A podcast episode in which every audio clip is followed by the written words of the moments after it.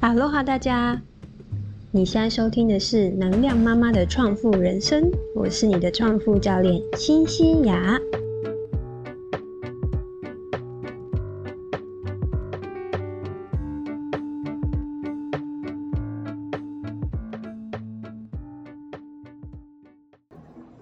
上周呢，发生了一件事情，我觉得还蛮有趣的。就是呢，呃，我想这个事情应该也是时常发生啊，可能在各位的家里面也常常发生，就是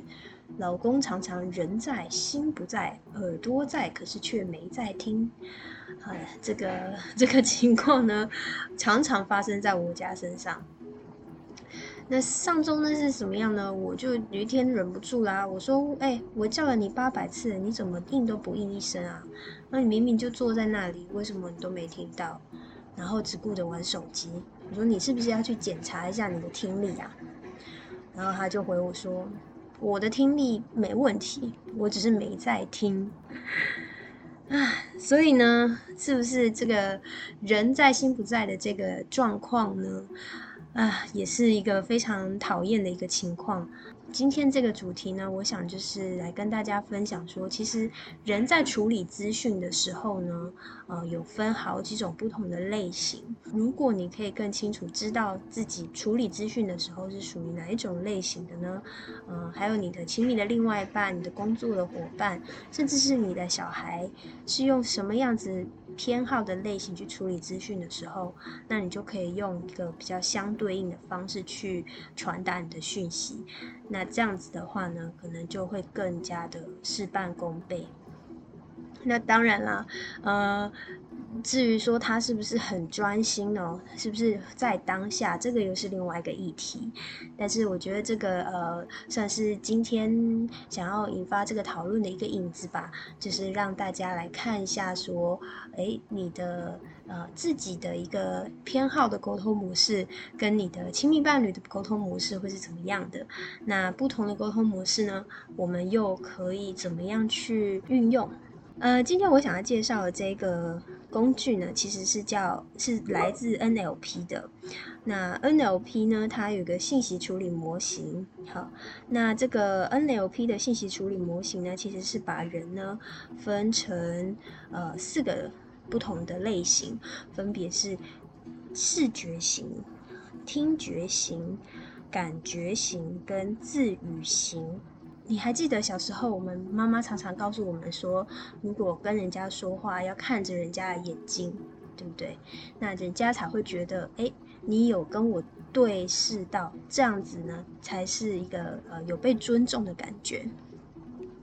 但是你会不会发现啊？其实有些人他在听话的时候，他不会看着你的眼睛的。可是他有没有认真在听呢？有哦，他其实是有认真在听的哦。那他是用什么在听？他是真的很认真在用耳朵听。所以这种人呢，就是属于听觉型的。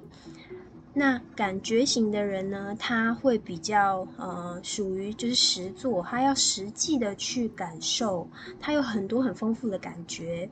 然后，呃，他可能对于就是五感啊，对于整个触感啊，呃，甚至是他实际去操作整个经历，还有他自己内心的情绪的感受，对于他来讲，这个才是他接收信息的最主要的一个方式。自语型的话呢，它就是属于就比较。呃，处理信息类型的，就是他会接收很多呃逻辑性的呃一些数据，然后来进行逻辑的分析。所以为什么是自语呢？就是自己对自己说话嘛，所以他会花很多时间在内在处处理这些资讯。那他当他处理完了哦，这个就是他接收信息接收到了这样子。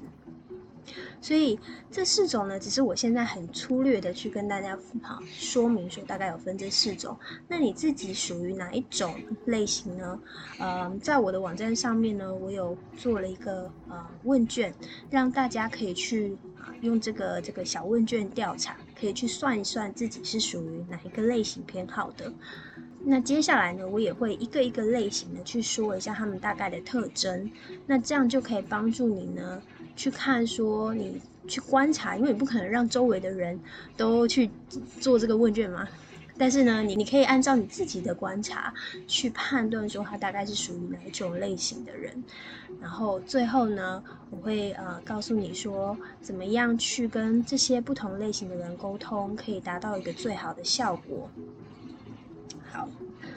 那首先呢。假设大家都已经到网站上去做完这个问卷了，那你应该已经知道说你是属于哪一个类型的。那我们就从视觉型的人开始说好了。视觉型的人呢，他有什么特征呢？或是你周围的人有没有符合这些特征呢？好，视觉型的人呢，他呢其实是比较会去凭着看图像去记忆事物的。那他比较。少被声音去分散注意力，像我自己就是视觉型的人，我在处理资讯的时候，我很容易在脑海里面去把这些信息片段组成图像化，然后可能呃，比如说在讲比较复杂的事情的时候，我会喜欢把它画出来或把它写出来，好，然后因为我觉得有呈现在我的眼前，让我去看到整体的脉络，会帮助我去吸收这些大量的资讯。然后另外呢，视觉型的人呢，还有就是他们对于这种呃口头的指指令啊，或者是声音上面的传达，可能他的敏锐度没有那么的高，所以不喜欢打电话，不喜欢说电话，但是他喜欢，他可能比较呃倾向是看呃眼前的资讯这样子。那如你怎么去判断？就是从外表的一些特征或行为表征去判断这个人是不是属于视觉型的呢？通常视觉型的人，他们是嗯比较喜欢整齐，然后比较呃就是 organize，比较呃呃有条理化。然后呢，他们对于美学、对于颜色的敏锐度也比较高。那可能你看到他就是呃穿着打扮一般都不会太。太奇怪了，就是穿着打扮呢，一一般来说，他们蛮注重自己外表的一个整洁的这个这个呈现，这个视觉呈现。然后呢，他们是呃呼吸的话，如果你去观察他的呼吸的话，他可能用的呼吸的部位会是比较肺部的顶部在做一个呼吸。好，这个呢就是属于第一种视觉型的人。那再来第二种呢？听觉型的人，听觉型的人呢，他就跟视觉型的人哈，就有一个很明显的不一样，就是他比较容易被声音影响。然后呢，他在听话的时候，他可以听得很仔细，而且呢，他也可以很容易的去，呃，在一大堆声音的资讯里面的时候，去抓到重点，然后可以去重复对方说的话。那现在有很多，比如说像 podcast 啊，或是呃广播节目啊等等啊，这些呃，如果是视觉型的人来说，哈，可能他接收这个资讯呢就不会那么容易被吸收。可是对于听觉型的人来说，呃，这样子一个用声音呈现的一个一个信息的方式，对他们来说反而是最有效的一个学习方式。然后呢，他们也喜欢讲电话，哈，用这个语音的方式去沟通。那他在讲电话的时候呢，他也会特别的去注意到哦，对方的语气、对方的用词，然后你自己他自己的一个语气、一个用词。再来呢，就是说有一个小技巧，就是如果你遇到一个视觉型的人。那他呢，其实是很需要这个口头上的称赞跟肯定，所以你如果是呃常常就是称赞他的话，让他让他就是呃可以感受到这个这个呃你你你要表达的这个内容的话呢，他会非常非常的开心，然后他喜欢呃他也会特别去注重你这个说话的语调吼气。嗯，所以呢，对于视觉型跟听觉型的人来说呢，有一个在日常生活中的一个小例子吧，就是，呃，如果你假设哦，今天有一对夫妻，就先生呢刚好呢是属于听觉型的人，那太太呢刚好是属于视觉型的人，我跟我先生的组合就有点像是这样子，就是两个人在沟通，虽然我们在同一个房间，然后我知道我在跟他讲话，可是。我就喜欢看着他的眼睛，我觉得他没有在听我说话。就是我跟我我我所表达的，为什么你都不看我一眼呢？然后为什么你手还在划手机呢？啊，我常常之前在不了解的时候，常常就因为这样子，我就觉得他很不尊重我的时间，然后就生气。可是后来发现呢，其实他是真的有在听，只是他呢是用耳朵在听，他并不是用眼睛啊，并不是用视觉。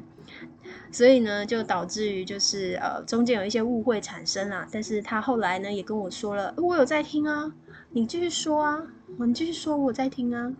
所以呃，我觉得去了解这个每个人不同接收讯息的一个倾向方式，其实对于你在家庭的和睦关系上面呢，应该也有一点帮助哦。好，那我们进到第三种类型的人呢，他是属于感觉型的人。感觉型的人呢比较特别啊，其实嗯，我忘记在哪里听到一个数据，好像说是亚洲的人士，甚至是就是华文呃地区呢，他们大部分都是属于感觉型的人，就是说他其实是比较呃凭着感觉、凭着直觉去做事情。那因为凭着感觉、凭着直觉，所以呢，他就是非常重视人与人之间的关系啊。比如说，我今天跟你做，呃，跟你这一番谈话哦，整个环境舒不舒适啊？整个我的 emoji 好不好啊？我的情绪怎么样啊？然后你给我的感觉好不好？哦，你是不是尊重我啊？等等。然后呢，呃，可能也会比较倾向去用一些，比如说肢体的动作、肢体的接触，去啊了解你对他的反应。然后他们在呃，如果倾向学习一个事情的时候呢，会比较倾向用手做的方式，哈，就是自己实际动手做，实际去体验过整个感觉之后呢，他就比较容易的去学习到新的资讯。好，他们的呃外表的特征表征呢，通常他走路或者是动作会比较偏快的，对，那这个呢就是属于这个感觉型的人，呃，我曾经也也跟感觉型的人呢一起就是呃做过几个个案，就是呃你会发现说从他的描述当中呢，他很常会说。我就感觉不对啊，然后我就不爽，我就不开心，好，然后嗯，或是我就觉得很沮丧啊，就是他们会用很多情绪的字眼，好，或是他们会用形容词，很多呃情绪上面的形容词来去表达他所感觉到的一些事情。那整体的对话当中，你就会发现呢，他是属于比较感觉类型的人。那这个呢，也是给大家一个参考，就是说你可以去从对方在跟你回复的这个呃语言当中，哈，去去看他的用词，你大概也可以比较去判断说他是属于哪一类型的人。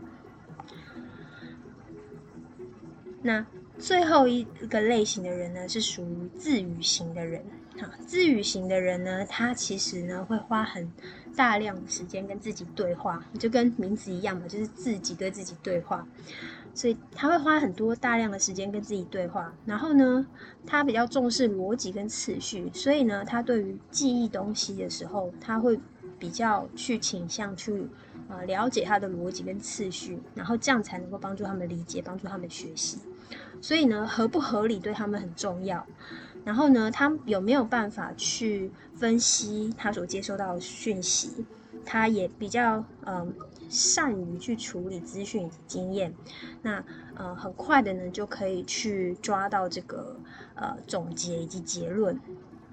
整体来说，我们会觉得他是一个比较理性的人，然后就是他会用比较多的头脑去处理他的资讯。那呃这样子自语型的人呢，其实。嗯，在职场上可能会比较多哦。首先呢，这种就是不同的类型呢，不并不是说就是每一个人你可能会有一个倾向性，但是你并不是就是一刀切，你就只是这一类型的人。很多人他可能是倾向两两种，哈，可能是一到两种的这样子不同的一个处理信息的倾向。像我自己的话呢，我是属于视觉型跟这个呃自语型的人，就是呢，我会比较倾向处理资讯，而且我会比较倾向用视觉图像的方式去接收资讯，所以呢，呃，这是我的一个一个倾向性。那就是说，每个人其实没有一刀切的一个一种单单的一种。沟通模式，所以这个也可以给大家了解一下。那所以我们已经知道了，就是人呢有不同种不同的类型，然后做了测验之后，你自己应该也知道你属于哪一种类型。啊，刚刚呢我也说明了，就是你可以从哪一些特征去判断，呃，周围的人可能是属于哪一种类型。那最后一部分就是怎么应用呢？为什么呢？我们要知道不同的沟通类型，其实就是要为了更有效率，而且更好的能够传达自己的意见，哈，给到对方，去达到一个更好的一个沟通的效果。所以呢，只要你日常生活中需要运到运用到沟通的，其实这一套模式都很好的可以让去运用，包括说跟伴侣的沟通、跟同事之间的沟通，甚至是跟小孩之间的沟通，还有呢，就是你也可以用在自己的学习模式，还有在小孩子的呃学习的模式上面去。嗯，运用他比较倾向的一个接收资讯的方式来来去传递给他新的新的信息。那你如果用比较切合的一个学习方式的话，他也会比较容易的去接收这个新的信息。那伴侣的沟通，刚刚我也举了例子啦，就是说，如果你了解说，呃，就是眼前的这个人呢，他是属于哈，比如说他是属于治愈型的，那你跟他的沟通呢，你可能就要给他大量的资讯，然后呢，给他一点时间，让他去处理一下这个资讯，让他去分析，然后去理解，那他呢，可能就会回来给你一个呃，他一个非常有逻辑的一个一个呃分析的结果，这样子。好，然后如果呢，你跟老板之间呢，老板是属于一个非常视觉型的人，那你今天要跟他报告的话呢，就要呃给他图表，给他流程图啊，然后跟他讨论事情的时候，最好是动手画，动手呢把这个步骤一步一步画下来，好，这样子呢可以让他很清楚的看见你的计划是什么，然后要怎么样去呃安排下一步。好，那如果呢，你的老板他是属于听觉型的人，那你可能在这个这个信息的呈现上面呢，你就要用多一点的这个语调哦，可能呃这个语气语调就要不一样，然后呢呃特别的去了解他说他他的这个对于语音语调的一个反应，好，这个呢都是实际在生活中我们怎么样应用的一个例子。那对于小朋友来说，小朋友来说，我们怎么样运用他不同的类型来去调整他适合的学习模式呢？好，比如说，如果小朋友他是属于一种视觉型的学习者，那他们呢就会比较倾向用文字啊、图片啊、列表啊去想象跟理解，所以你在教他。事情的时候，你可以去用图片，然后可以去用绘本，好让他自己去翻，自己去看，然后去理解。那如果是听觉型的学习者呢？那你就是要让他多听，多去听音乐啊，多去听啊一个呃可能说故事啊，好这样子的一个呃用声音来呈现的一个学习学习的这个教材。那如果呢，它是属于感觉型的，也就是比较倾向动手做的，那你可能在设计的时候就要去多借由一些游戏或是舞台剧等等这种亲身可以让他去体验的一个过程，来来完成这个学习的历程。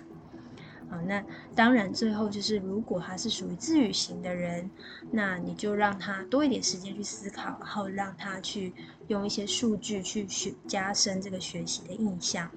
其实现在在学校里面，大部分大部分可能还是用视觉型会来教学比较多。所以呢，如果当你了解你的小朋友他是属于哪一种类型的话呢，你可以自己在家里面就是呃运用他比较合适他的一个方式来做一个学习的补充。那我觉得这样子可以就是跟学校里面的一个教学可以做一个相辅相成的动作，那可能会帮助你的小朋友可以学习的效果会更好。那对于你自己来说的话，如果像我自己啊，我在学习新的事情的时候，呃，我会先看过一遍，先理解一遍，然后呢，我会用自己的呃理解，好去把它画出来，因为我是属于视觉型的人嘛，所以我会把它视觉化呈现在我自己的眼前。那当我做了这个动作之后，哎，我就知道我是真的就是读懂了、读通了，然后真的学会了。好。所以呢，嗯，很快的，就是把这个，我觉得我在 NLP 里面学到了这个不同种类型的沟通方式，呃，来嗯分享给大家。那希望呢，嗯，也可以让大家就是在应用在生活中里面呢，可以更得心应手，然后拥有更好的沟通效果。好啦。那这就是今天的节目内容。如果呢，你有觉得有收获的话，或者是呢，你有遇到什么就是耳朵在可是没在听，好人在心不在这个例子的话呢，你可以跟我分享哦。那我们下期见，拜拜。